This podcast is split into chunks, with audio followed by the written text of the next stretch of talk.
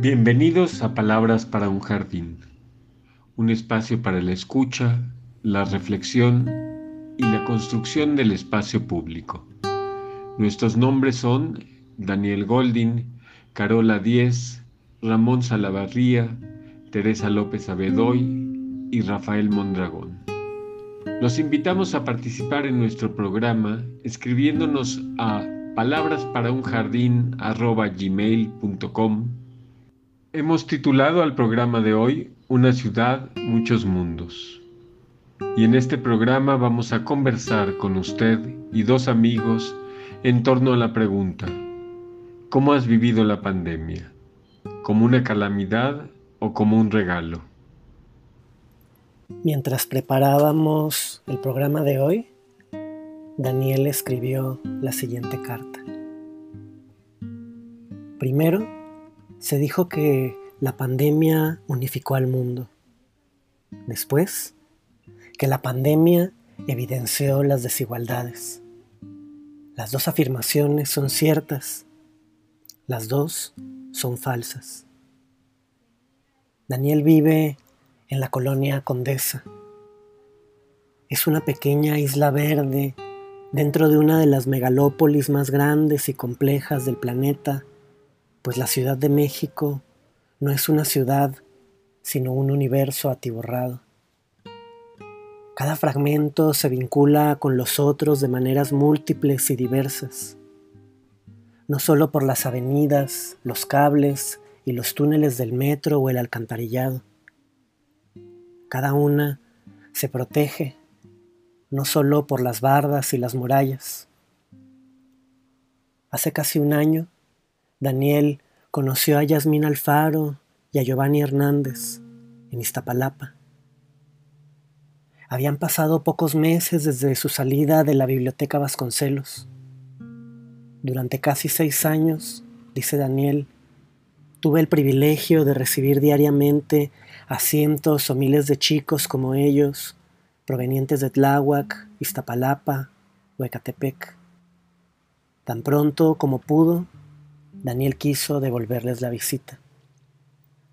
Caminar con ellos por sus mundos le hizo comprender mejor el valor de un jardín, un espacio para jugar, estar solo, pasear, echar novio. También descubrir que es preciso crear otros puentes, túneles, avenidas, si queremos en verdad habitar la urbe. Por eso, ahora que estamos haciendo otro jardín, Daniel quiso invitar a Yasmín Alfaro y a Giovanni Hernández a participar. Aquí vamos a compartir sus testimonios.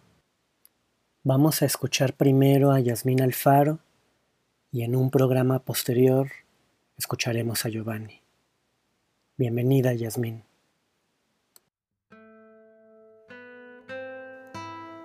No quiero echarle la culpa a nadie, ni mucho menos, pero nosotros seguimos siendo los excluidos y no quiero imaginar a quienes han sido mayormente no vistos y no son vistos en estos tiempos.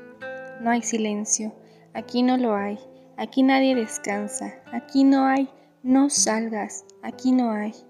Me cuesta trabajo entender cómo es que aquí dentro de mi casa todos tienen que salir a trabajar para poder sostener la vida, para no perder el trabajo, pero claro que sí, si hay miedo al salir a la calle, al entregar al cambio, al decir buenas tardes aún teniendo el cubrebocas puesto, entrar al mercado y temer porque el termómetro detecte que tenemos fiebre, aunque no la tenemos, pero estar ya predispuestos a que podemos ser los siguientes.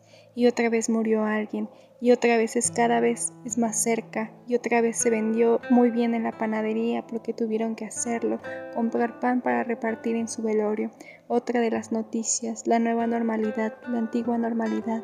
Los niños no aprenden desde casa sentados frente a la televisión, donde la explicación va tan veloz que impide concentrarte y entonces el niño frustrado porque no sabe nada, porque nuevamente llegó tarea y si le pregunta al profesor se molesta Profesor, yo no tengo computadora y al profesor no le interesa. Él quiere que te conectes a la misma hora frente a la pantalla donde simulamos prestar atención. pero todo mientras dure, mientras no se te acabe el internet y ya no tengas para pagarlo. Acá suena fiebre y la calle es medio vacía, y cada noticia que sale, que si los extraterrestres, que si los vampiros, que si el hombre lobo, la gente está muriendo, durmiendo a deshoras, el dinero se va acabando, ya no hay trabajo. ¿Qué vamos a hacer si todavía queremos seguir estudiando? Pero no podemos porque no entendemos desde lejos. Queremos agradecerle a Yasmín, que vive en Tláhuac, por habernos compartido su palabra y por mandarnos su voz. Nos parece que su testimonio lleva preguntas importantes. Una de ellas tiene que ver con qué podemos hacer frente al miedo. Ese miedo que se relaciona con el redescubrimiento de la fragilidad y la vulnerabilidad humana, pero que adquiere otro nivel en esos espacios tan frecuentes donde la gente tiene que salir cotidianamente para, como dice Yasmín, sostener la vida. Otra cosa que nos interesa del testimonio de Yasmín es su reflexión sobre el aprendizaje. ¿Qué vamos a hacer si todavía queremos seguir estudiando pero no entendemos desde lejos? se pregunta ella. Y esa pregunta seguramente resonará con las vivencias que muchas y muchos de ustedes que hoy nos escuchan están teniendo. Por eso, antes de darle la palabra a Giovanni Hernández, amigo de Yasmín, queremos traer aquí la voz de un amigo querido de nosotros, a quien quizá Yasmín y Giovanni no conocen personalmente, pero que estaba pensando en estas mismas cosas mientras ellos nos escribían. Él es profesor en la colonia Jan González de Catepec. Se llama Manuel Amador y nació en la Huasteca Potosina, donde tiene un pequeño terreno en donde siembra árboles y cuida vacas. A principios de la década del 2000, Manuel decidió emigrar a la Ciudad de México. Acá estudió y se volvió defensor de los derechos humanos. Desde 2006 Manuel es profesor en la Preparatoria Oficial General Francisco Villa número 128 en Ecatepec. Allí ha coordinado el taller Mujeres, Arte y Política, que se ha dedicado a construir ejercicios performáticos en donde las jóvenes de la prepa prestan su cuerpo y su voz para contar las historias de las mujeres asesinadas de la zona. Son ejercicios en que se rompe el miedo y el sentimiento de soledad.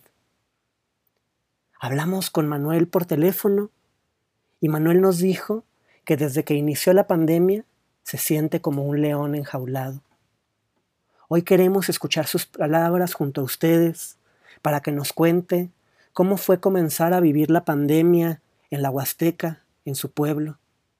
Cómo fue regresar a la Ciudad de México para dar clases en línea, porque en su pueblo no había internet y no se podía comunicar con sus estudiantes. ¿Qué significa estar acá y estar allá? ¿Cómo se construyen los espacios de resguardo? ¿Cómo la situación que estamos viviendo ha llevado a recuperar la pregunta por el sentido de la vida? ¿Cómo esta situación está llevando a recuperar el sentimiento de indignación? ¿Cómo se vive el encierro? ¿Cómo el encierro está llevando a revalorar el deseo de contacto? Vamos a escuchar a Manuel. En mi experiencia como profesor en este contexto sí ha sido como de muchos contrastes. En primera porque cuando vino esto de que habría que irse a las casas y resguardarse, pues yo me fui a mi pueblo. Entonces pensé que desde ya podía este, estar trabajando. Sin embargo, la exigencia que estaban eh, teniendo las instituciones un poco de estar haciendo uso de las tecnologías para poder accesar a los jóvenes a este tema de la educación. Yo estaba teniendo conversaciones en ellos vía eh, mensajes y allá la señal pues solamente da para mensajes de WhatsApp y algunas llamadas este, en lugares donde hay como más señal, pero eso hay que subirse como a ciertos lugares o hasta el cerro. Y bueno, esto pues me, cuando se terminó un poco que se cruzaba con las vacaciones, pues me tuve que, regresar porque no se podía estar allá toda, eh, con en esas condiciones.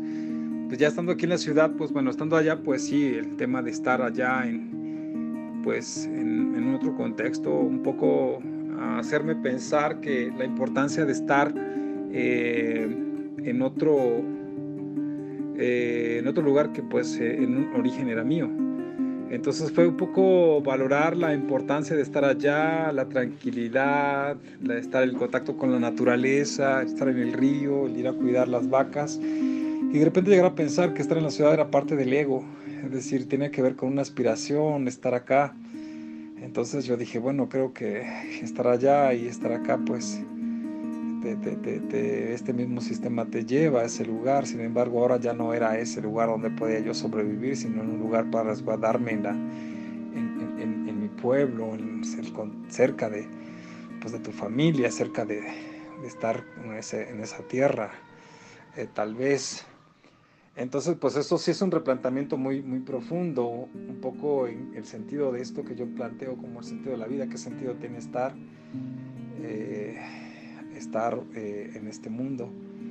Eh, sin embargo, también esto me llevó a, colocarme también en otro lugar al momento de regresar acá, pero también otra vez a indignarme en mi postura también como activista, como profesor activista, eh, en construir como alternativas para, para los que históricamente no, no, no, lo han tenido y pensé otra vez en Ecatepec porque me encontré con esas dificultades que tienen nuestros jóvenes para poder tener acceso a las tecnologías, a los recursos para pagar un internet, para poder pagar, pagar una ficha, para tener, eh, para poder subir una tarea, a, una al WhatsApp, a una a, hacer, a bajar una página de Classroom que, que, que jala muchos datos y que el papá no tiene trabajo, el tema de la violencia interna, o el que estar encerrados. Y muchos, de ellos decían, pues es que yo estoy acostumbrado a estar encerrado, pero pues quiero estar en contacto. Entonces sí, creo que también el tema de la, del, del ir a valorar un poco lo que teníamos y lo que tenemos que replantarnos, yo creo que pedagógicamente sí he aprendido mucho porque yo creo que aprendí a partir de lo que necesitamos. Y, yo empecé a trazar una pedagogía a partir de lo que mis jóvenes estaban, mis estudiantes estaban necesitando, que no fuera esa, eh, ese dinamismo que el cual yo había sido como objeto también de exigencia por parte del sistema educativo, es decir, tienes que cumplir, tienes que abrir chat de videollamadas, etcétera, entonces tienes que cumplir. yo dije, creo que no es por ahí, sino que creo que esta experiencia nos tiene que colocar en otro lado. Yo creo que ahí es donde tenemos que trabajar más que esta experiencia nos tiene, nos tiene que colocar en otro lugar que tiene que ver con el eh, saber cuál realmente es el sentido de nuestra propia existencia, el de estar en este mundo y que eh, el estar a partir del aislamiento y de la desvinculación no nos va a llevar a ningún lado, sino más bien otra vez a la propia crisis. Entonces desde estas, de estos lugares tenemos que salir de esta crisis a colocarnos en, en, sí en, la, eh, en el cara a cara, sí en el vínculo, pero sobre todo en el reconocernos qué es lo realmente necesitamos como seres humanos. En esta experiencia, en esta sociedad moderna, que como tal, pues yo creo que sí está, estamos más allá. Yo creo que hemos saltado de eso y si no lo reconocemos, creo que tenemos que empezar a reconocerlos que esta, este modelo, esta, esta sociedad moderna, este, acaba de terminar o acaba de irse con el propio virus.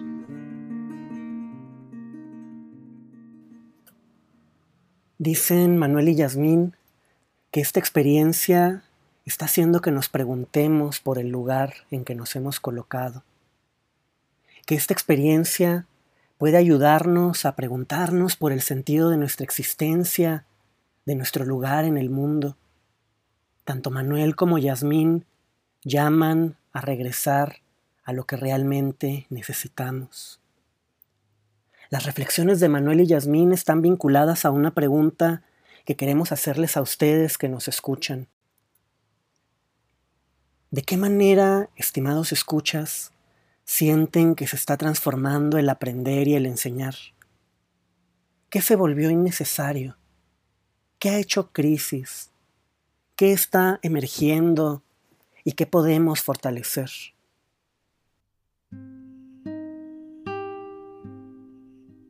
Muchas gracias Rafael por haber animado esta conversación entre Yasmín y Manuel.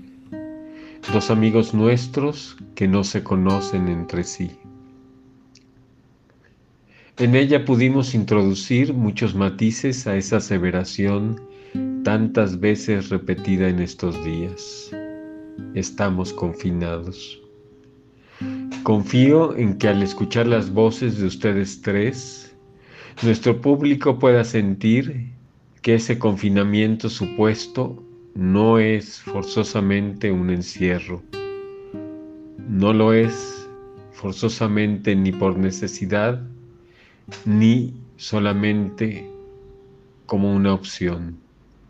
Y que aun si lo fuera, en este aislamiento podemos construir un espacio público.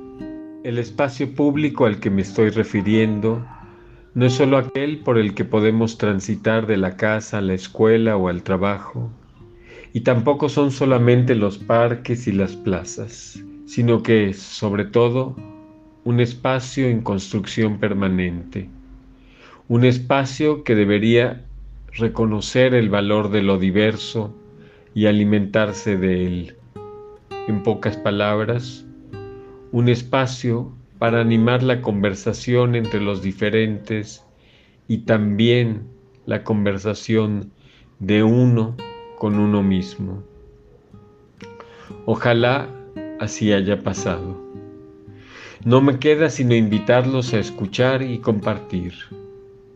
Envíenos su testimonio en texto o en mensajes de voz a palabrasparaunjardín.gmail.com